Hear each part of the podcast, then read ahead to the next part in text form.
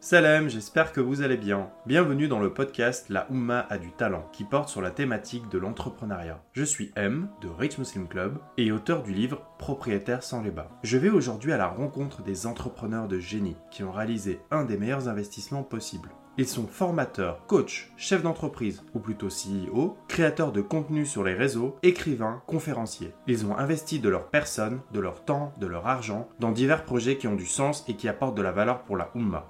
Bismillah. Aujourd'hui, je suis honoré d'être en la présence de Dina, créatrice de contenu sur les réseaux sociaux, consultante et serial entrepreneur.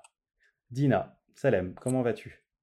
Wa salam, merci de m'avoir invité euh, à faire ce podcast. Le podcast, c'est un format que, j'aime bien, mais c'est vrai que j'ai pas forcément l'occasion euh, de, m'y exercer. Ravie de pouvoir euh, donner ma voix et pouvoir aborder des sujets avec toi. Je suis aussi très content d'être en ta présence. C'est un honneur de pouvoir t'interroger. J'imagine qu'on te demande tous les quatre matins qu'est-ce que tu as fait comme étude?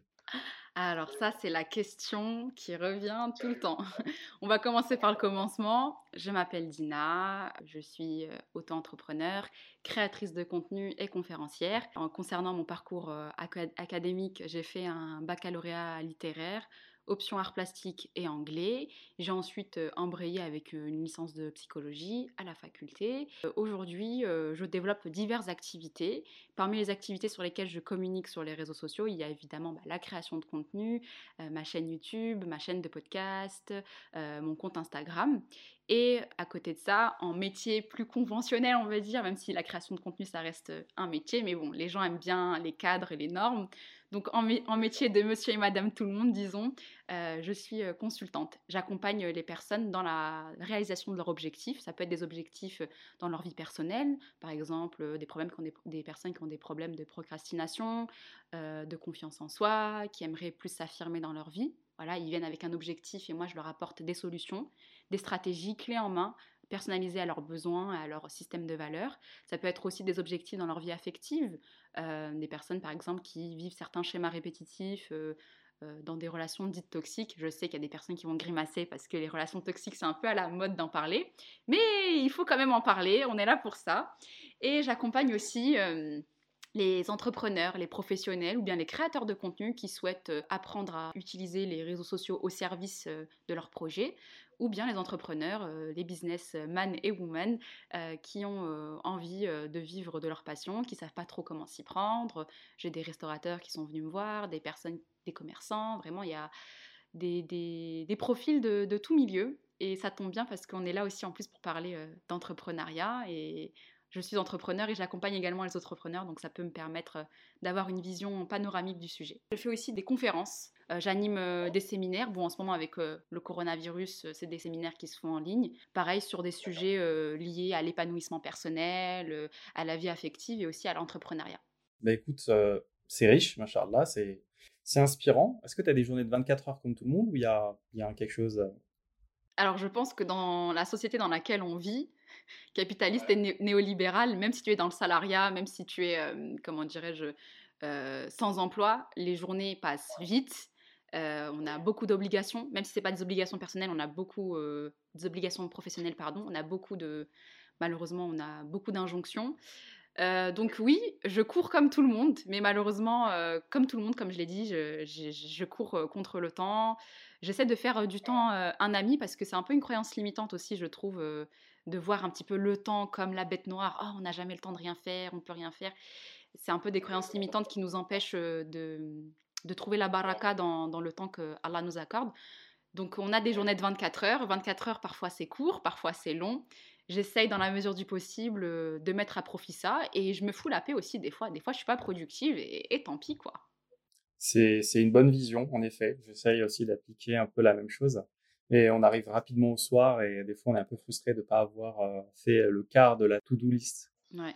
Euh, super. Alors, tu as parlé de pas mal de choses. Je vais revenir, avant de parler d'entrepreneuriat, je vais peut-être revenir sur euh, la création de contenu, même si c'est une forme d'entrepreneuriat.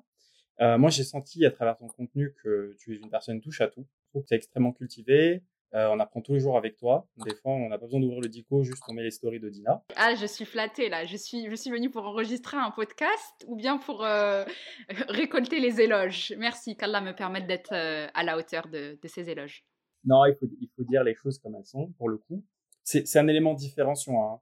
Euh, certains pourraient même voir ça comme une stratégie. Non, il y a vraiment beaucoup de générosité dans ce que tu apportes. On parlera tout à l'heure aussi, si tu veux, de gratuit versus payant. Avec plaisir. Un sujet qui peut aussi passionner. Euh, donc, tu es extrêmement cultivé, tu apportes du contenu depuis 2014. Bon nombre de personnes, de tournesols comme tu les appelles, ont grandi avec toi. Du coup, la question, c'est déjà d'où te vient cette inspiration? Comment tu fais pour avoir toujours du contenu à apporter? Déjà, petite dédicace à mes tournesols, vu que tu as parlé d'eux. Vraiment, euh, bah, comment je fais pour être. C'était quoi la question? Parce que là, j'ai parlé des tournesols et ça y est, je commençais à. j'ai oublié la question. Comment tu fais pour être aussi inspiré en fait? Il y a toujours beaucoup de contenu très intéressant, au demeurant, euh, sur euh, tes réseaux sociaux. Honnêtement, moi-même, je ne sais pas comment je fais.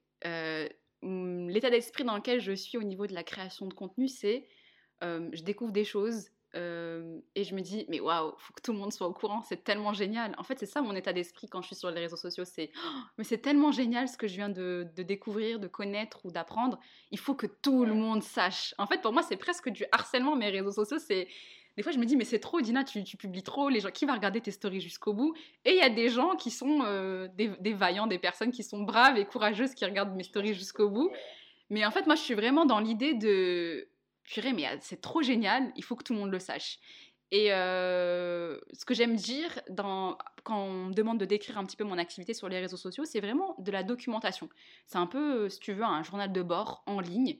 Il y a un côté très auto-centré où j'apprécie de moi à moi-même ce processus de expression de la pensée, expression des idées, parler de choses, développer certains sujets. Ça, c'est déjà de moi moi-même, j'aime bien faire ça. Donc, il y a un côté déjà qui est très égoïste dans ma création de contenu, même si c'est vrai, bah, comme tu disais, qu'il y a de la générosité, il y a aussi un côté égoïste de, bah, en fait, moi, j'aime bien faire ça.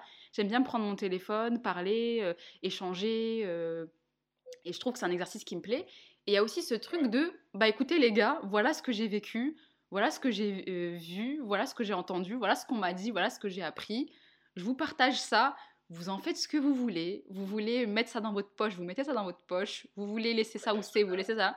Chacun se gère exactement. Mais c'est vraiment le truc de je documente ma vie parce que j'aime bien, j'aime bien ça, j'aime bien euh, partager le processus dans lequel je suis parce que j'estime que l'être humain est en perpétuelle progression, évolution. C'est pour ça qu'on est sur Terre.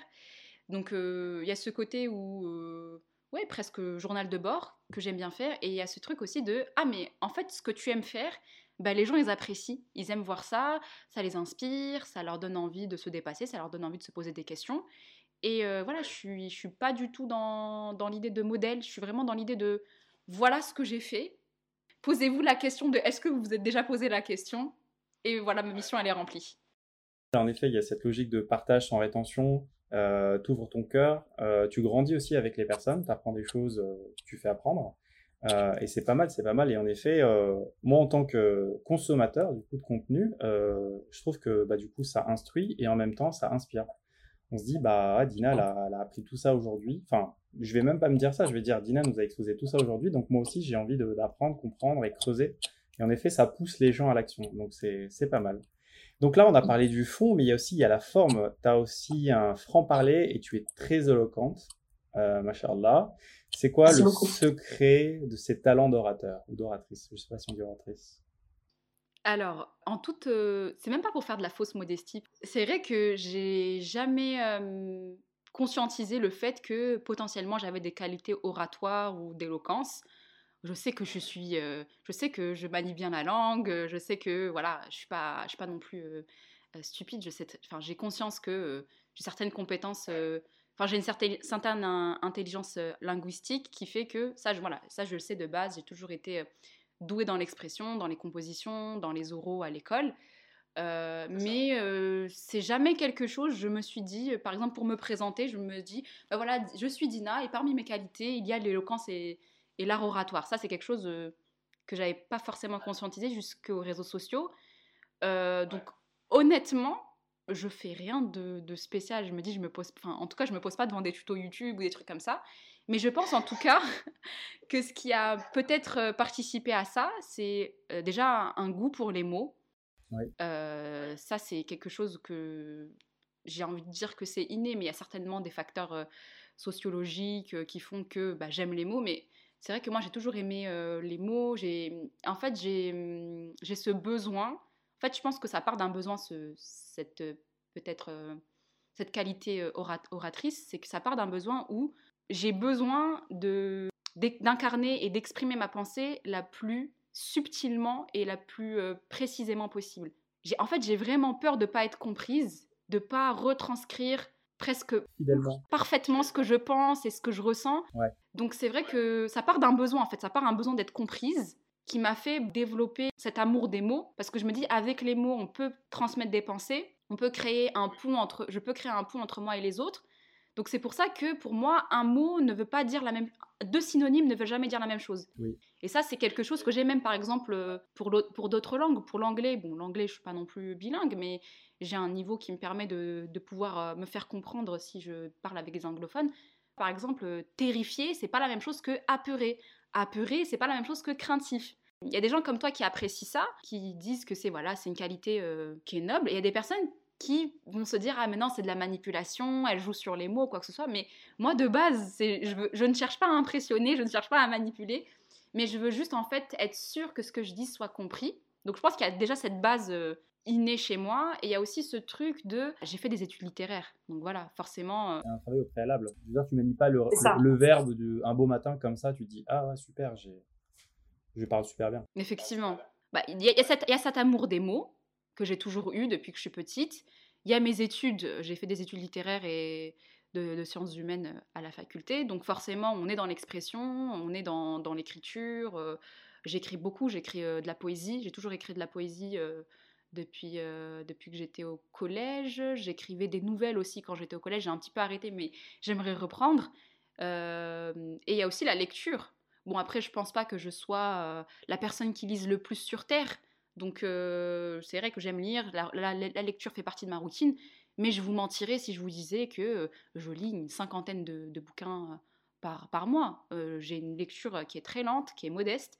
Je m'oblige à lire 30 minutes par jour histoire de garder ça comme cadence pour entretenir mes cellules grises.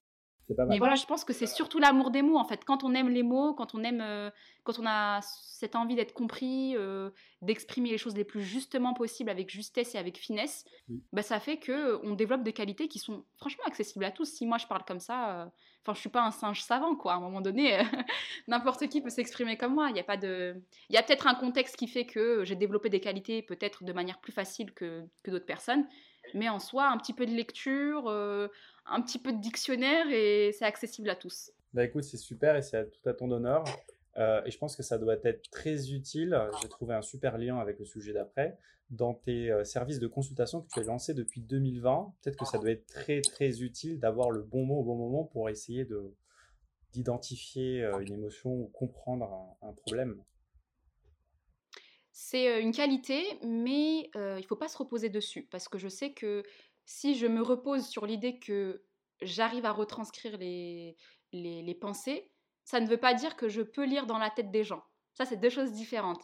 Et même si c'est le cas, même si grâce à de l'empathie et grâce à une intelligence émotionnelle et une intelligence linguistique, je peux retranscrire, aider les, gens à accéder à ce qu'ils ressentent, c'est, je pense qu'en tant que tout, à partir du moment où on est dans l'accompagnement, il y a une justesse à trouver entre peut-être des qualités innées que tu as et le rythme de la personne. C'est-à-dire que toi, peut-être que grâce à ton empathie, grâce à ton intelligence émotionnelle, grâce à tes qualités oratrices, tu peux tout de suite comprendre où la personne veut en venir, ce qu'elle pense, ce qu'elle ressent et comment est-ce qu'elle peut faire.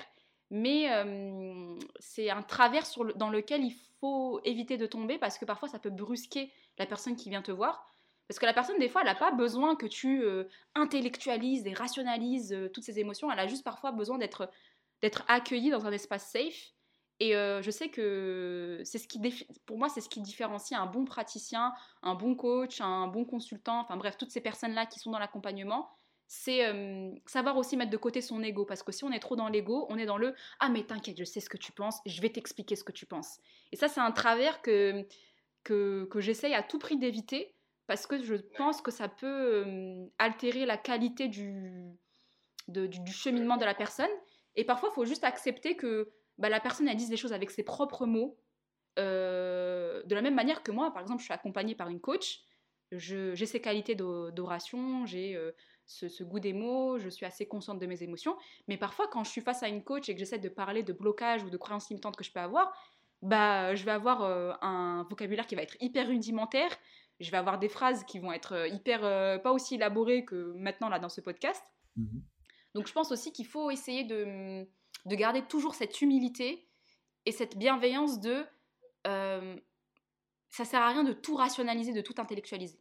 Il faut laisser les choses sortir comme elles sortent et ne pas être dans la suranticipation. Des fois, laisser aussi mes clientes, pour moi, laisser mes clientes euh, aller où elles veulent venir parce que si je suis trop dans le euh, je sais ce qu'elle pense et je vais lui expliquer ce qu'elle pense, bah, parfois je peux faire fausse route. Et donc c'est pour ça aussi que à chaque fois que je discute avec euh, mes clientes, à chaque fois qu'on est dans l'élaboration d'une stratégie et que j'essaye de, de l'aider par exemple à formuler certaines choses, je, finis toujours en disant non mais dis-moi ce que, ce que tu en penses. Déjà, j'essaie d'éviter d'orienter la personne avec des questions fermées, mais même avec les questions ouvertes, j'ai toujours ce souci de voilà ce que tu m'as dit, j'ai pu penser ça. Est-ce que ça te parle? Est-ce que ça te parle pas? Et si ça te parle pas, dis-moi que ça te parle pas parce que t'es pas là pour me faire plaisir. Hmm. C'est, on est là pour toi. T'as payé cette séance pour toi, pour avancer. Ne me dis pas que ce que j'ai dit euh, c'est vrai parce que juste je l'ai bien dit. Dis-moi vraiment est-ce que toi ça te parle? Et si c'est pas le cas, c'est pas grave. On est là pour ça. On est là pour euh, comprendre. Et ça fonctionne et les gens ne se braquent pas du coup. Alhamdulillah. Alhamdulillah, moi j'ai mes clientes qui sont toutes satisfaites. J'ai jamais eu de, de, retour négatif. Euh, donc euh, je suppose que cette méthode euh, est testée et approuvée. On mettre un petit tampon. Alhamdulillah, excellent. Bah, en fait, ce service, tu l'as lancé en 2020 si je ne me trompe pas. C'était pendant les confinements. Il y a des gens qui ont profité peut-être pour se mettre à jour sur les séries Netflix. Toi, tu t'es dit non, il y a une crise, donc je vois une opportunité. Là, du coup, on voit l'aspect entrepreneurial. C'est déjà, je te dis chapeau, mais euh, c'était quoi ton élément déclencheur pour mettre en place ce service? Euh, Il est vrai que j'ai, je vais pas dire toujours parce que c'est un mensonge, mais il est vrai que ça faisait un petit moment que je pensais à créer une structure, euh, un projet qui pourrait permettre l'accompagnement. mais la première fois que j'y ai pensé, il y a peut-être trois ou quatre ans, je me sentais pas encore prête. Je me disais non, tu as encore pas mal de choses à apprendre, euh, finis au moins tes études, euh, instruis-toi, éduque-toi. parce que bien parler et comprendre les gens, ça suffit pas. Donc oui, tu es quelqu'un d'empathique, oui, tu es quelqu'un qui, qui parle bien, mais euh, ça suffit pas, sinon on bousille les gens si on s'arrête à ces compétences-là. Donc je me suis donné le temps je me suis donné le temps de déjà même d'avoir confiance en mes capacités aussi parce qu'il y a le syndrome de l'imposteur. Il, y a, hum, il y a des choses qui sont réelles, il y a des compétences que tu n'as pas réellement, que j'avais pas à ce moment-là. Donc euh, je sais que c'était pas juste le, syndrome de l'imposteur, mais il y avait aussi ce truc de euh, c'est pas le moment pour toi. Donc j'ai fait ce que j'avais à faire, euh, j'ai poursuivi mes études, je me suis euh, lancée dans la création de, de vêtements et puis après, j'ai dû fermer boutique. J'avais une ligne de vêtements d'Inacadr Collection. J'en ai parlé dans une de mes vidéos YouTube s'il y a des personnes qui sont intéressées pour voir comment j'ai vécu ça, si j'ai vécu ça comme un échec ou pas. J'en profite pour faire ma promotion. J'espère que tu ne m'en voudras pas. Il n'y a pas de souci au contraire. Voilà, je, pense que c'est une vidéo qui, peut, qui, est dans, qui est dans le thème et qui peut vous aider. Mais bref, voilà, en quelques mots, j'ai fait une marque de vêtements, j'ai dû la fermer. Et bah, c'était en plein confinement. J'ai même pas pu finir à mon année, mais bon, j'ai dû la fermer à cause du, du Covid. D'accord. Et comme tu l'as dit, introspection, réflexion, et je me suis dit, bah, peut-être que c'est le moment. Et du coup, tu as saisi cette opportunité, et ça tombait bien pour le coup. Parce que, bah, ouais, qui dit, qui dit crise dit opportunité, c'est ce que j'ai dit tout à l'heure. Euh, et du coup, on a vu l'émergence sur le net notamment de plein de nouveaux projets. Et on sent qu'il y a beaucoup de, de demandes qui attendent du coup à des offres qui sont nouvellement créées. Donc c'est pas mal. Tu as mentionné donc une ligne de vêtements. Est-ce que tu as travaillé sur d'autres projets également? Euh, parmi les projets sur lesquels j'ai communiqué, il y avait mon tout premier projet entrepreneurial que j'ai lancé en 2018, juste après être sortie de la fac. C'était euh, une tentative de, création de vêtements qui n'a pas pu se faire euh, parce que avec l'équipe ça se passait mal, donc j'ai dû quitter précipitamment le projet. puis après il y a eu bah, ma marque de vêtements que j'ai dû mettre euh, entre parenthèses malheureusement. Et euh, il y a eu... Euh, là, il y a une lueur d'espoir chez les gens. Là. C'est, juste entre parenthèses. moi, je peux pas me résigner. La résignation, je ne connais pas ça, je peux pas. Super. Franchement, c'est... Si, j'aurais arrêté entre guillemets la création de vêtements, peut-être que je n'aurais pas ce discours-là. Mais comme il y a ce truc de c'est un peu euh, contre ma volonté que j'ai dû quitter ça et que c'était quelque chose vraiment que j'adorais du plus profond de mon cœur. Euh, franchement, voilà, j'ai pas eu euh, une, une marque hyper connue. Enfin, j'ai pas eu le temps de percer, quoi. J'ai pas eu le temps de faire un chiffre d'affaires mirobolant. Mais humainement, ça a été une expérience qui était tellement merveilleuse que j'ai quand même j'ai de la nostalgie, un petit goût d'inachevé, même si j'ai fait la paix avec, avec ce projet. Mais donc, ouais, si franchement, s'il y a l'occasion, moi, euh, il n'est pas dit que euh, Dina KDR euh, Collection revienne dans votre feed d'actualité. Peut-être, Inch'Allah. Après, c'est Dieu qui décide. Exactement. En tout cas, ça serait super. Après, d'un point de vue entrepreneur, il n'y a pas meilleur enseignement que les erreurs et les échecs. Et c'est ça qui nous permet aussi de rebondir. Si tu proposes une qualité de service, c'est parce que tu as essayé des choses avant il en existe plein des gens qui ont réussi, qui sont mondialement connus euh, à travers l'histoire, mais qui ont réussi euh, à l'âge de 60, 70 ans parce qu'ils ont eu une série d'échecs toute leur vie. J'essaye de décomplexer la communauté qui me suit sur les sujets de l'argent. Pour moi, il n'y a pas de tabou. Qui dit entreprise dit viabilité économique. C'est pas de l'associatif. Une, une, entreprise doit être rentable, sinon elle ferme boutique. Il y a des mentalités qui doivent changer. Du coup, là, on aborde un sujet peut-être un peu épineux. Tu proposes énormément de contenu gratuit, mais tu as un peu de contenu payant. Est-ce que c'est un positionnement volontaire? Parce que c'est un, positionnement qui existe, en fait, ça a même un nom. Est-ce que c'est viable pour toi? Est-ce que ça fonctionne? Est-ce que tu veux poursuivre dans cette voie-là? Alors, euh, je propose du contenu payant parce que j'ai un chat de 10 kilos à nourrir déjà. Donc je pense que déjà rien que là, c'est un bon argument. Non, je pense que c'est évident. on propose du contenu parce qu'on a des besoins vitaux, parce qu'il euh, y a des factures à payer, parce qu'on a envie de vivre euh, la Dolce Vita. Voilà quoi. Moi, je ne m'en cache pas. Euh. moi, je ne suis, pas venue ici pour souffrir, comme dit le proverbe de, de Jean de La Fontaine non, voilà, du contenu payant parce qu'à un moment donné, voilà, il faut, que, il faut bien que je vive euh, et je pense que personne ne m'en voudra pour ça. Euh, du contenu payant aussi pour euh, pouvoir alimenter le contenu gratuit. Parce que pour moi, l'un ne va pas sans l'autre. J'ai besoin du contenu payant pour faire du contenu gratuit, j'ai besoin du contenu gratuit aussi pour faire du contenu payant. D'un point de vue strictement marketing, là on va parler de manière pragmatique, voilà, le, contenu payant euh, pour pouvoir euh, proposer euh, un accompagnement peut-être plus approfondi, plus ou moins approfondi selon les offres, quelque chose de plus exhaustif, de plus qualitatif, mais qui me permet aussi de pouvoir rentrer dans mes clous. Du contenu gratuit d'un point de vue marketing, parce que ça me permet, comment dirais-je, ça permet aux gens de pouvoir avoir un aperçu, un, petit apéritif, quoi, un amuse-gueule de ce que je fais en contenu payant, parce que je me doute bien que c'est compliqué d'investir dans un produit si on si on ne sait pas à quoi s'attendre. Donc on peut dire que le contenu gratuit, c'est une manière euh, de, de, teaser les gens. C'est aussi, comme j'ai dit là, on a parlé du point de vue marketing et pragmatique, c'est aussi une manière bah, pour les personnes qui n'ont pas les moyens de pouvoir quand même avoir euh, euh, quelque chose, des pistes. Parce que comme je le dis, dans mon contenu payant, ça va être l'accompagnement et un, un maximum d'exhaustivité, même si on peut jamais être exhaustif. Mais voilà, ça permet l'accompagnement personnalisé et l'exhaustivité dans, euh, autant que faire se peut. Et le gratuit, ça permet d'avoir un aperçu du payant et ça permet aussi aux personnes qui ne peuvent pas euh, se payer mes, mes, offres, euh, mes offres payantes, ça permet quand même de les aider à avancer dans leur évolution. Parce que ce que je dis souvent, c'est que en vérité, vous pouvez très bien vous passer de mon contenu payant. et je sais que d'un point de vue, point de vue commercial et d'un point de vue communication, je suis presque en train de me tirer une balle dans le pied, mais je m'en fous. En vérité, voilà, vous pouvez très bien vous passer du contenu payant si vous n'avez pas les moyens de vous le payer. Vous pouvez vous contenter du contenu gratuit, mais c'est vrai que euh, le contenu gratuit, il n'est pas forcément aussi détaillé. Il n'y a pas, euh, pas quelqu'un derrière vous pour vous épauler si vous avez par exemple un petit blocage ou quoi que ce soit. Mais voilà, si vous avez de la volonté, si euh, vous êtes déter, si vous avez du temps aussi, parce que qui dit contenu gratuit dit besoin de chercher un peu à gauche à droite toutes les informations qu'on veut, les synthétiser. Donc si vous avez du temps, de l'énergie et de la discipline, vous pouvez très bien vous passer de moi. Voilà, j'ai aucune, euh, j'ai aucun problème à le dire. Le contenu payant, c'est pour les personnes qui ont besoin de plus de profondeur et qui ont besoin aussi que quelqu'un leur donne la main. Mais si vous n'avez besoin ni de profondeur, ni que quelqu'un vous donne la main, voilà. C'est moi je suis très transparente euh, là-dessus et le contenu payant aussi, c'est ce qui permet d'alimenter le contenu gratuit. Parce que si je peux prendre 5 euh, heures de montage sur une vidéo, 3 heures de montage sur un podcast, plusieurs heures dans la journée sur Instagram, si je peux me permettre de faire ça gratuitement, c'est parce que je me dis, bon, c'est pas grave, là, j'ai booké ma journée du vendredi pour faire mon montage, mais c'est pas, pas une perte pour moi parce que j'ai de l'argent quand même qui rentre à côté.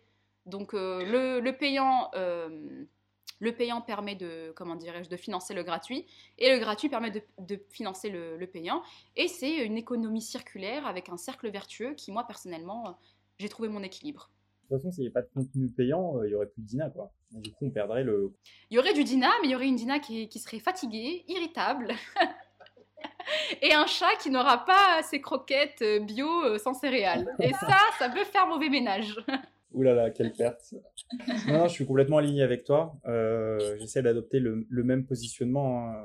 De toute façon, on partage sans rétention. Il y a, il y a toujours vraiment l'aspect généreux qui vient en premier. On a envie de partager des trucs, on a envie de, oui, clairement. on a envie de dire des choses, euh, on a envie de synthétiser euh, des années d'expérience et d'apprentissage. Euh, et on le fait bien et, et, ça fonctionne. Et du coup, bah, ça nous plaît et ça nous conforte en fait dans, dans ce cheminement, dans cette démarche. Mais au bout d'un moment, euh, déjà, si on voit que les coûts, euh, nos factures, euh, les loyers, j'ai pas envie de prendre un avion, voir ta famille, bah, je veux dire, je sais pas, tu vas pas contacter une compagnie aérienne et leur demander de faire ça gratuit. Non.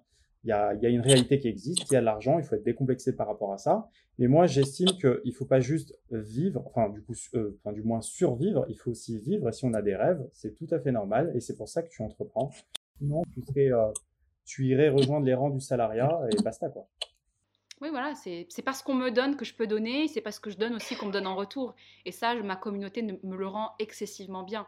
Euh, J'essaye autant que faire se peut de, rendre l'appareil en faisant des concours, en offrant par exemple quand j'ai mes, euh, mes conférences ou quoi que ce soit, euh, j'essaie toujours de faire gagner au moins une ou deux places parce que je sais que voilà, il y a des personnes qui investissent et c'est parce qu'il y a des personnes qui investissent qu'à côté de ça, je peux me poser et me dire ok, les personnes qui n'ont pas les moyens maintenant, euh, je vais essayer de voir ce que je peux faire pour vous. Malheureusement, voilà, je peux pas. Je suis limitée en, termes logistiques, mais euh, grâce aux payants, je peux faire du gratuit. Je peux, je peux offrir certains services quelques fois dans le mois sans, me, sans avoir l'impression qu'on m'arrache quelque chose. Parce que comme grâce aux payants, je, suis assez confortable, je peux donner euh, plus facilement et sans, sans, être lésé dans mes droits et sans léser qui que ce soit dans son droit. Donc euh, c'est pour ça que je dis toujours aux personnes, oui, il y a du payant, mais vous inquiétez pas, personne n'est lésé. Parce que c'est justement grâce aux payants que je peux faire du gratuit. Exactement. De toute façon, tu forces personne. Absolument. Quelqu'un qui ne veut pas du payant, bah, il ne prend pas du payant. Ah, moi, il y a plein de choses payantes que je refuse. Il y, a des, il y a des coachs, il y a des consultants, il y a euh, des formations, quoi que ce soit c'est payant, je me dis, non, j'ai pas envie. Je trouve que ça vaut pas son prix. Et s'il y a des personnes qui estiment que mon travail ne vaut pas son prix, ou bien que mon travail est peut-être pas euh, à la hauteur de leurs attentes, c'est un droit. Je veux dire, on va pas, je vais pas toquer à votre porte. Mais voilà, pour les personnes qui veulent, je propose et euh, elles, acceptent. Et pour les personnes qui ne veulent pas, ben, elles refusent. Et pour les personnes qui ne peuvent pas, elles se contentent. Euh, du contenu gratuit qui est déjà assez prolifique sans, prétention. Franchement, c'est un sujet euh, qui pourrait nous tenir en haleine pendant des heures. Euh, de toute façon, euh, les gens, enfin les personnes doivent se poser deux questions. Est-ce que ça répond à un besoin? Et est-ce que le prix est juste? Enfin, Du moins, est-ce que c'est accessible pour moi? C'est tout. Après, voilà, chacun se gère. Absolument. C'est pas mal tout ce que tu nous dis. Je trouve que c'est très inspirant. Euh, donc là, c'est en fait tous les projets sur lesquels tu t'es investi, euh, que ce soit sur les réseaux sociaux ou même les différents projets euh, sur lesquels tu tu as enfin sur lesquels tu as, ce que tu as décrit depuis tout à l'heure. Mais est-ce que tu peux nous raconter ton quotidien? Alors je sais que les journées ne, ne se ressemblent pas toutes, mais une journée avec Dina, comment ça se passe? Alors, Dina, c'est Madame Anti-Routine, donc euh, forcément, euh, aucune journée ne se ressemble, mais si, euh, si je devais donner par exemple un exemple d'une journée de cette semaine, une, journée qui, une journée type, entre guillemets, même s'il n'y a pas vraiment de journée type, bah, monsieur, madame, tout le monde, hein, c'est pas parce que je suis entrepreneur que j'ai pas des obligations personnelles et, et familiales, donc je me réveille, moi, ma, ma, journée, elle commence avec du rangement ok, c'est c'est un peu cliché venant d'une femme, mais la relève, moi j'ai besoin de travailler dans un environnement euh, propre, malgré toutes mes convictions politiques et, et idéologiques. Euh, voilà, moi j'ai besoin de travailler dans un environnement propre, donc en général, euh, ma, ma, ma, routine du matin, c'est ranger parce que j'ai l'impression de pouvoir attaquer la journée avec beaucoup plus de, de lucidité. Donc c'est mon yoga du matin. Mon yoga du matin, c'est mon rangement. Et puis après ça, une fois que je suis dans un environnement propre, clair, ordonné et rangé, euh, je me pose, je fais ma petite to-do list. Si je ne l'ai pas faite la veille, je la fais euh, le matin. C'est cliché. La, la, la youtubeuse, instagrammeuse, entrepreneuse qui fait des to-do list. Il n'y a rien de plus cliché. Mais je vous jure, je vous jure, moi aussi je jugeais les gens qui faisaient des to-do list. Mais parfois, parfois il faut faire comme tout le monde parce que c'est peut-être la bonne idée en fait. Il faut se ranger avec la majorité. Exactement. To-do list euh, que je fais dans un, dans un, avec un beau petit papier, papier euh, hashtag youtubeuse euh, lifestyle. Mais c'est vrai que ça aide. En fait, comme la to-do list elle est belle, tu te dis vas-y, il faut que j'écrive dedans. Donc euh, je note en général pas plus de pas plus de 5 objectifs par journée. Avec, euh, je mets avec l'échelle de Eisenhower, ça s'appelle comme ça, Eisenhower?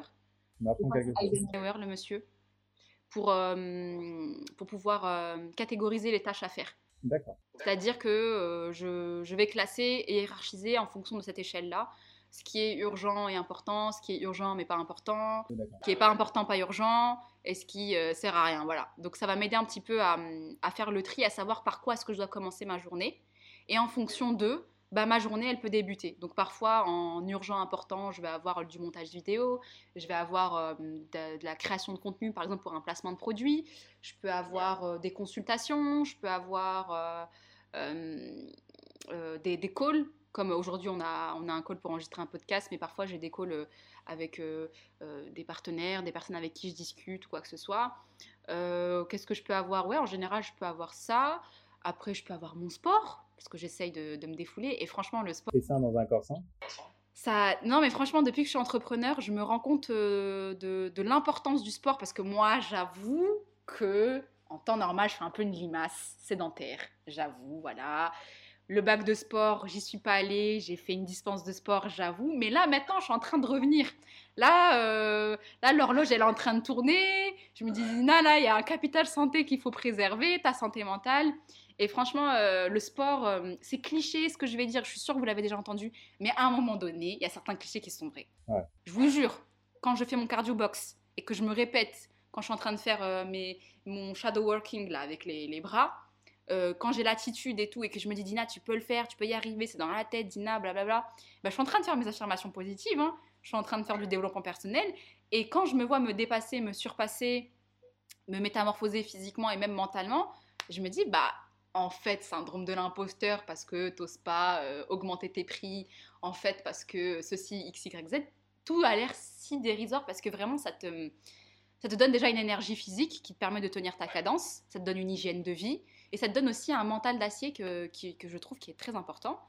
Et voilà, après, euh, j'ai des activités, des loisirs comme tout le monde, passer du temps en famille, euh, manger de la bonne nourriture dans de beaux restaurants, euh, me promener. En plus, là, c'est l'été, donc on, se fait kiffer. Mais voilà, franchement, rien, rien d'extraordinaire sous le soleil.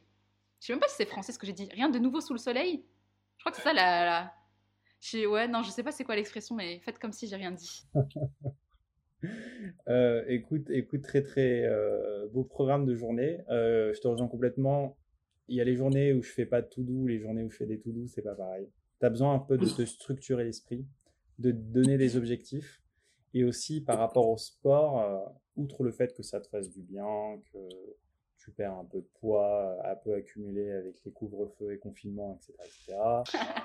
Euh, le yo-yo du confinement, je pense qu'on a tous connu ça. Exactement, que ça libère des bonnes choses dans le cerveau, que ça t'apaise. Bah moi, c'est, euh, je profite des moments pour courir, pour brainstormer un peu sur les projets en cours, sur qu'est-ce que j'ai envie de faire. Et des fois, je reviens de course et euh, j'ai des idées nouvelles. Ah, c'est trop bien ça. J'ai pas bossé, mais en fait, j'ai couru et, et, et, là, tout est clair, en fait, tout est limpide. En plus, je crois que c'est un concept, ça, en, en philosophie. Euh, le fait de penser en marchant, non? J'étais pas très bon au philo en terminale. J'étais plus bon. Oh, j'avais pas, j'avais pas des notes de fou, mais j'aimais, beaucoup ça. Ouais. Et euh, ouais, il y a un truc qui dit, euh, je crois que c'est selon Platon, a Aristote. Ouais. Ça dit que les idées, elles viennent en marchant. Donc on a souvent, tu sais, le cliché du philosophe avec son livre et qui marche. Ah, Ah, pas mal. ouais, non, mais il y a cette. Je, Bon, peut-être que c'est pareil avec la course, mais ouais, ça m'étonne pas ce que tu me dis en tout cas. Bah écoute, moi en tout cas, ça fonctionne bien. Euh, du coup, ça, ça me motive pour, pour aller courir. Ah bah il faut, il faut. Hein. J'essaie d'aller courir deux fois par semaine, voilà. Je, le dis oralement, ça, du coup, ça, ça me forçait à le faire encore plus. non, mais en vrai, on peut faire n'importe quelle activité physique, hein, même des étirements ou quoi que ce soit. Mais juste quelque chose, euh, parce que moi, je sais que j'ai un mode de vie assez sédentaire. Que même pour les organes et tout, c'est pas bon, pour la digestion, quoi que ce soit. J'avais vu une naturopathe qui me disait que même euh, euh, pour, pour l'intestin et tout, le fait d'être tout le temps assis comme ça, ça, en fait, ça, c'est pas bon, quoi. Il faut, il faut bouger un petit peu, ne serait-ce qu'en faisant des, du stretching ou quoi que ce soit, bah c'est déjà ça. Hein. Lever de sa chaise déjà, je pense. C'est ça. Et oui, petit rappel aussi, vous n'avez pas besoin d'être excellent pour faire du sport. Parce que moi, ça, c'est une croyance limitante qui m'a beaucoup, euh, beaucoup empêché de me dépasser. Parce que moi, je me disais, ouais, mais vas-y, il faut vraiment que, que, que, je cours vite pour courir. Il faut que je sois euh, hyper endurante euh, pour faire du cardio. Et tant que nanani nanana, Enfin, vous, avez le droit d'être médiocre en fait. à un moment donné, il faut parler français. Vous avez le droit d'être essoufflé et de ne pas savoir ce que vous faites, mais faites-le quand même. C'est juste déjà pour votre confiance en soi, pour votre estime personnelle et pour euh, votre santé. Euh, faites-le. Même si, même si vous n'êtes pas excellent, faites-le. Bah écoute, super. Euh, des bons conseils sur le sport. Ouais. Qui l'eût cru? Et, ça fonctionne. Tout à l'heure, tu as parlé, tu as parlé de la femme et de la femme musulmane notamment, et des pensées limitantes. Est-ce que tu penses, alors c'est peut-être un peu cliché comme question, est-ce que tu penses qu'une femme en hijab en France ne peut pas réussir, ne peut pas entreprendre? Je suis toujours euh, du juste milieu, dans la mesure où on ne peut pas, comment dirais-je, extraire les individus du système dans lequel ils vivent. C'est-à-dire qu'on est, euh, des êtres sociaux, on est soumis à certaines contingences qui font que forcément on va être limité, qu'on n'aura peut-être pas les mêmes opportunités que tout le monde, peut-être pas les mêmes privilèges que tout le monde. Ça, je pense qu'à un moment donné, on peut, on peut pas nier et faire comme si, euh, voilà, il n'y avait pas de. Même si c'est cliché, hein, c'est peut-être cliché, mais c'est la vérité. En fonction de, de, sa classe sociale, de son genre, euh, de sa couleur de peau, de sa zone, géographique, forcément, y a, ce sera plus ou moins difficile pour chacun. Donc, effectivement, le fait d'être une femme, euh, le fait d'être musulmane, le fait d'être visible en tant que femme musulmane, le fait d'être racisée, le fait de venir d'un milieu peut-être plus ou moins favorisé, on se retrouve à la jonction de plusieurs oppressions qui vont peut-être euh, nous empêcher euh, d'aller plus vite que les autres. Mais, mais, mais, mais, mais, mais, mais, je pense qu'il y, a, ce qu'on appelle euh, en, sociologie le concept de l'agentivité. C'est-à-dire que, ok, c'est un peu la merde, quoi. ok, c'est un peu galère, mais ça ne veut pas dire qu'on n'a pas une marge de manœuvre. Effectivement, cette marge de manœuvre, ça c'est un truc aussi que je peux reprocher dans le développement personnel mainstream, c'est que on pense que euh, l'être humain est tout puissant et que tout dépend de lui et que euh, euh, voilà, s'il n'y arrive pas, bah, c'est parce qu'il n'a pas assez essayé. Donc effectivement, en tant que femme musulmane, ça va être peut-être un peu plus difficile pour nous. Ça va on n'aura peut-être pas les mêmes opportunités que tout le monde. on va peut-être devoir travailler un peu plus que les autres. C'est une réalité qui est malheureuse et que, que j'aimerais que, que, ça change. Mais bon, on y est, on y est. Qu'est-ce que vous voulez qu'on fasse? Mais ça ne veut pas dire que bah, parce qu'on est musulmane, on est euh, condamné euh, à une vie de errance, euh, dépourvue de sens, une existence complètement absurde, où on, s'allonge et on attend la mort. Ça, c'est l'expression que j'aime bien dire.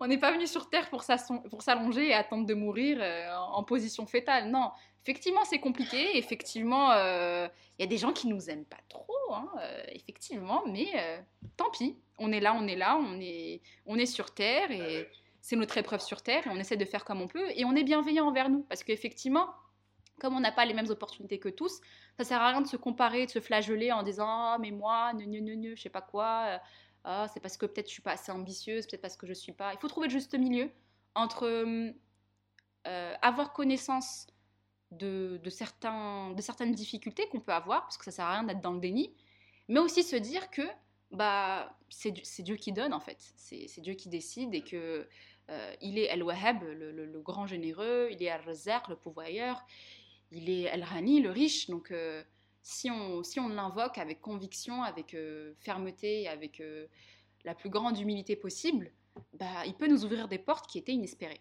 Moi, personnellement, je prends note. Mais, mais, mais, prenez note, hein, cher auditeur, parce que c'est... Notez, notez.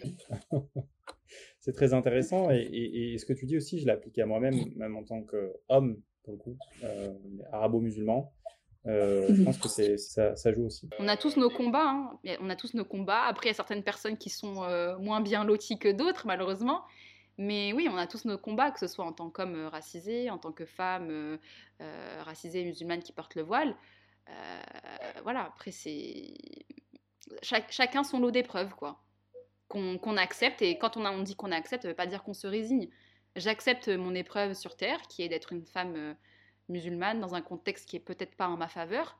Mais euh, reconnaître l'épreuve, ça ne veut pas dire... Euh, voilà, ça veut pas, ça veut pas dire être dans la passivité. Et si on est dans la passivité parce qu'on est fatigué, ça aussi c'est ok. C'est ok de parfois juste désespérer. Ça arrive, on est des êtres humains, mais ça ne veut pas dire que c'est peine perdue. Moi, en fait, des fois, quand je trouve que c'est un peu compliqué, que je suis un peu défaitiste, je me rappelle de Philippe Croison, un Français de 42 ans, amputé des quatre membres, qui a réussi à traverser la Manche à la nage. Ah, je ne connaissais pas ce, cet homme. C'est quelqu'un qui s'est fait foudroyer par des décharges électriques en 94, donc du coup il a perdu ses bras et ses jambes, mais il a réussi à la nage à traverser la Manche. Donc si lui il arrive à faire ça sans membres, je pense que je enfin, ça me permet de relativiser grandement sur ma situation et j'essaye de retrouver ma combativité. Tout à l'heure, tu as parlé de YouTube. Et YouTuber ou YouTubeuse, c'est tout un métier. C'est quelque chose qui est un peu rentré dans les mœurs.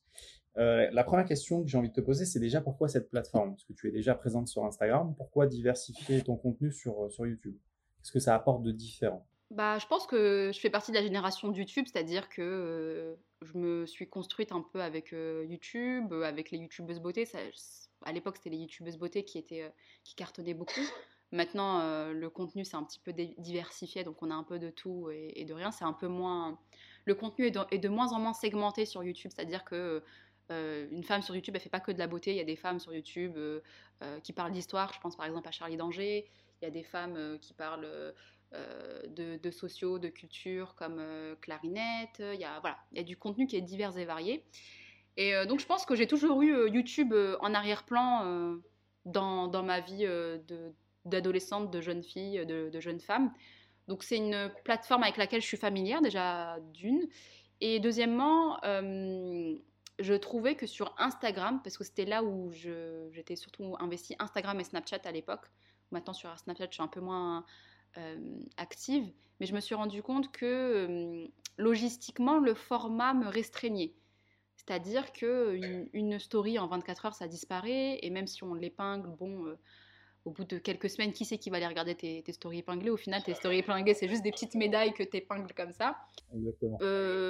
donc YouTube, c'est vraiment le, pour moi le prolongement d'Instagram. C'est-à-dire ce que je fais sur Instagram, je le fais sur YouTube, mais avec plus de temps, plus posément, avec une meilleure qualité, euh, en posant mieux mes mots, en... Ouais, c'est pour moi offrir un confort à mon audience parce qu'elles peuvent mettre euh, déjà accéléré, elles peuvent mettre les sous-titres, euh, elles peuvent regarder ça en cuisinant, à la pause café, elles peuvent télécharger des vidéos. Ouais. Donc ouais, c'est pour offrir un meilleur confort à mon audience. D'accord. Et peut-être aussi travailler, toi, peut-être proposer du contenu un peu plus travaillé, euh, parce que c'est peut-être plus scripté, ou avec le, avec le montage, du coup, ça te permet vraiment d'être plus percutante et d'apporter plus de valeur en un temps plus limité. C'est beaucoup plus dynamique. Après, qui dit création de contenu, j'imagine pas que, voilà, tu mets record et tu t'enregistres et tu balances ça sur YouTube. Il y a peut-être euh, une phase d'écriture, une phase de montage. Est-ce que ça te prend du temps, peut-être? Alors, euh, ça dépend de mes vidéos. Mes vidéos ne sont pas toutes scriptées. Les vidéos qui vont être scriptées, c'est des vidéos éducatives où euh, j'ai besoin euh, de, vraiment avoir un maximum d'informations. Par exemple, une vidéo que j'avais fait sur, euh, sur les Ouïghours, une vidéo que j'avais fait sur l'hygiène intime. Ce type de vidéo où vraiment je suis là pour apporter un contenu pédagogique et éducatif. Là, c'est des vidéos qui vont être scriptées. Bon, je vais pas non plus, je vais pas avoir un prompteur non plus, mais je vais avoir des, des fragments de phrases, des mots clés, surtout les mots par exemple scientifiques et techniques pour pas pour pas les écorcher quand, quand, quand je vais euh, en parler. Après, pour le reste, euh, soit c'est des vidéos euh, un peu en mode one shot. Bon, il y a quand même du, compta du, du, du montage plutôt. Et en général, ces vidéos, je précise, je dis voilà, c'est une vidéo que j'ai pas préparée. donc, je vous invite à vous concentrer plutôt sur le fond que la forme parce que je vais peut-être pas faire attention à la forme dans cette vidéo-là. Après, il y a d'autres vidéos où je vais juste me faire un petit plan. C'est-à-dire, voilà, ce que j'aime, les, lignes, les, points d'axe. Donc je vais me mettre petit 1, petit 2, petit 3. Comme ça, ça me permet d'éviter de déborder. Parce que je sais que parfois, il y a certains sujets où, si on me lance, je peux faire une vidéo d'une heure et qui va regarder une vidéo d'une heure? Bon, il y a des gens qui vont regarder une vidéo d'une heure, mais moi, au montage, j'ai pas envie de monter une vidéo d'une heure. ouais, je te comprends parfaitement. Parce que oui, du coup, il y a le ton de montage qui vient après.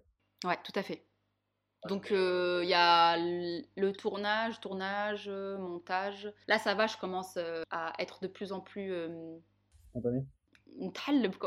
quoi comme on dit je sais pas comment on dit en français genre je, je, connais quoi je connais un petit peu donc pour le montage je suis de moins en moins lente je prends moins de temps. Je prends moins de temps, mais c'est vrai qu'à mes débuts, euh, c'était le montage, c'était une catastrophe. Pourtant, je vidéo type podcast, c'est pas des vidéos type vlog ou, après, je sais pas, peut-être que les vlogs c'est plus facile à monter, je sais pas. Donc je veux dire, il n'y a pas un effort de créativité particulier dans le montage, c'est juste je cut là où je bug, je fais des petits insertinages, je donne un peu de dynamisme à la vidéo. Donc euh, disons que ça peut me prendre 4 heures en général. Ouais. 4 heures, euh, le, le, tournage et l'upload ça peut me prendre une bonne heure et demie, deux heures. Donc j'avais dit 4 heures, 4 plus 2, 6. Euh, la miniature, la communication, on va dire que ça me prend 2 heures, ouais, 8 heures. En général, ça peut me prendre. Ça me prend une bonne journée coupée de bout en bout, mais en général, je répartis ça sur plusieurs jours. Par exemple, je vais avoir un jour de tournage, un jour de upload, un jour de montage, parce que le upload, ça, c'est, ça, prend du temps. On tourne la vidéo, mais parfois la vidéo, elle dure, elle dure 10 minutes, mais pour la faire monter sur le PC, euh, ça te prend euh, de la carte mémoire au PC, ça te prend je sais pas combien de temps, des fois une heure, une heure et demie. Euh, donc pendant ce temps-là, tu es bloqué. Donc ouais, ça me prend, ça me prend une journée, disons toutes ces petites contraintes. En fait, si je me permets de te poser ces questions, mais je pense que beaucoup l'ont compris, c'est que en fait, pour euh, être là où tu en es, il y a beaucoup de travail. Absolument. Et là, par exemple, pour une vidéo qui peut durer 10 minutes, les gens se disent ah super, elle nous a balancé une petite vidéo, elle était intéressante. Il y a une journée de travail, mais les gens s'en rendent pas forcément compte. Clairement. Et du coup, certains aussi se permettent du coup des commentaires désobligeants. Et là, du coup, ça fait une belle transition sur une autre question que je voulais te poser. C'est comment tu réagis sur les réseaux sociaux face au, bah, du coup, aux commentaires qui peut être des fois intrusifs tournoi, bref, ce qui est méchant quoi. Honnêtement, alhamdoulilah, je suis pas la plus, la plus à plaindre par rapport à ça, parce que euh, ça m'arrive de discuter avec euh, des copines du milieu, et euh, proportionnellement au nombre d'abonnés qu'on peut avoir, bah, je vois qu'il y a certaines personnes qui ont peut-être beaucoup moins d'abonnés, mais qui ont beaucoup plus de commentaires désobligeants. Sarah, si tu passes par là, courage. mais ouais, franchement, je trouve que Bon, les commentaires désobligeants, je suis obligée d'en avoir. Je suis euh, public, euh, forcément, j'ai euh, plus de, presque 50 000, 70 000 avec YouTube, 70 000 personnes qui me suivent. et des personnes qui ne me suivent pas mais qui tombent sur mon contenu. Donc forcément, des commentaires désobligeants, je vais en avoir. Mais je veux dire, si je dois pondérer la chose et la mettre à l'échelle du nombre de personnes qui me, qui me suivent, oh, c'est vraiment, c'est dérisoire, c'est vraiment dérisoire. Et donc c'est pour ça que moi, je, peux me permettre, après, je peux pas dire que tout le monde doit faire comme moi, parce que je sais que parfois, il y a des personnes qui peuvent se faire harceler, il y a des personnes qui peuvent vraiment se faire menacer, ça peut aller super loin parfois. Mais je veux dire, moi, à mon échelle, quand je, proportionnellement, je, je remets ça euh, à, au nombre d'abonnés que je, qui me suivent, un commentaire des objets, je peux en avoir peut-être allé un dans la semaine, un tous les 15 jours. Et une fois par semaine, je vais avoir euh, vraiment quelqu'un, euh, je vais me dire, mais il sort d'où celui-là, tu vois? Et en général, c'est quoi? C'est des personnes qui me suivent pas. Jamais... Franchement, de la part de ma communauté, j'ai jamais ce type de problème. Alhamdulillah, masha'Allah, Allahumma barik. Je suis suivie par des gens hyper éduqués, hyper éveillés, euh, hyper intelligents. J'ai une communauté archi bienveillante. Bon, je suis pas stupide, je me doute bien qu'il y a des gens peut-être qui font semblant. Il y a peut-être des gens qui sont sournois et qui sont là peut-être pour servir des intérêts vils. Mais je veux dire, voilà, ma communauté, en tout cas les personnes qui me suivent au quotidien, Alhamdoulilah, j'ai aucun problème là-dessus. De temps en temps, je vais avoir euh, un, quelqu'un qui, qui a du temps à perdre, qui va venir dans un live euh, lancer une insulte ou quoi que ce soit. Euh, quelqu'un qui va commenter ma vidéo sans venir la voir. Mais la plupart du temps, c'est même pas des gens qui me suivent. Donc pourquoi est-ce que, pourquoi est-ce que je vais me rendre malade pour ça? Franchement, moi, je, dis, j'ai aucun mal, je bloque. Sans scrupule. Je lis les deux premiers mots, ça me plaît pas, je bloque. Moi, je passe du temps sur mon PC je passe du temps sur mon, sur mon téléphone. Le téléphone, c'est moi qui l'a payé et vous venez sur. Non, jamais, ça va pas. c'est mon outil de travail. Donc, franchement, moi, j'ai. Oh, il y a des gens qui vont dire oui, mais c'est un aveu de faiblesse de bloquer. Ah, moi, je bloque. J'ai pas de temps à perdre. J'ai aucun temps à perdre. Je lis même pas, franchement, je lis pas. Je vois que. Je vois les premiers mots, ça me plaît pas, je bloque ma santé mentale, mon énergie. Je passe du temps sur euh, Internet, c'est mon outil de travail, c'est mon bureau en fait. C'est comme si vous veniez toquer à la porte de quelqu'un et vous lui jetez euh, une benne à ordures. Bah non, c'est pareil. Moi, je, pour pouvoir garder euh, cet enthousiasme que j'ai, pour pouvoir garder cette, cette gaieté de cœur que j'ai quand je produis du contenu et pas venir en mode avec du ressentiment, avec euh, de, de, de la rancune ou de la rancœur, pour préserver les personnes qui me suivent et qui sont là parce qu'elles aiment ce que je fais. J'ai pas envie de m'infliger ça pour moi et pour les autres parce que j'ai tellement de choses à offrir. Euh, je, sais que mes intentions sont, nobles. Ça ne veut pas dire que je ne peux pas faire d'erreurs, ça ne veut pas dire que je ne peux pas dire de la merde.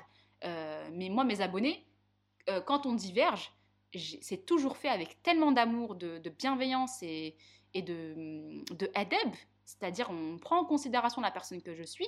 C'est-à-dire que moi, ça m'arrive de discuter avec des abonnés qui sont peut-être pas d'accord avec ce que j'ai pu poster, qui comprennent peut-être pas où j'ai vu en venir, mais ça se fait avec une d'une manière qui est tellement courtoise, tellement élégante et tellement digne de ce que devrait être un musulman que moi dans ce cas-là, moi j'accueille ça avec euh, avec beaucoup de considération. Mais que quelqu'un vienne me faire un procès d'intention, que quelqu'un vienne réagir à une vidéo juste sous la base de la miniature et du titre, moi j'ai pas le temps. J'ai pas de temps, je bloque. Après qu'on dise que je suis pas ouverte au débat, moi je m'en fous. Je suis pas ouverte au débat quand c'est ce genre de débat, moi ça m'intéresse pas. Ce qui m'intéresse, c'est discuter avec des gens euh, intelligents, des gens qui, qui, savent qui savent s'exprimer. Et alhamdoulilah, c'est le cas de ma communauté. Donc les personnes là qui viennent parasiter, euh, j'ai pas le temps pour ça. Après, on peut ne pas être d'accord, mais ça se fait toujours dans les règles de l'art. Je rentre pas dans le débat, mais il n'y en avait pas à la base. Mais c'est, voilà, je me permets de poser la question parce que c'est, ça peut être un élément bloquant en fait. Pour réussir un peu dans l'entrepreneuriat euh, en 2020, 2021, euh, peut-être le passage sur les réseaux sociaux paraît comme un élément essentiel. Donc du coup, ça implique d'être un peu exposé et d'exposer des idées à minima. Donc du coup, euh, le fait d'être dérangé par rapport à la critique, ça peut bloquer plus d'une personne. Ça peut être un élément bloquant qui fait qu'on ne se lance pas. Et du coup, la question que je vais te poser, est-ce que, donc ça c'était mon avis, mais le tien, est-ce que c'est essentiel, important d'être sur les réseaux sociaux en tant qu'entrepreneur? Alors, euh, je suis consultante. J'ai un service euh, qui explique comment utiliser les, les, réseaux sociaux au service de son entreprise, mais je vais encore me tirer une balle dans le pied en disant que, euh, que non, en vérité, euh, c'est. En fait, ce qu'il faut voir, c'est que les réseaux sociaux, c'est un outil de communication. C'est pas une fin en soi. Ouais. Les réseaux sociaux, si tu veux utiliser les réseaux sociaux au service de ton business, ça va être une manière de communiquer euh, à propos de tes, services, à propos de tes offres, à propos de, l'histoire de ta marque, à propos de plein de choses. Mais si pour X ou Y raison, tu ne veux pas ou tu ne peux pas t'investir sur les réseaux sociaux, il y a d'autres moyens de le faire.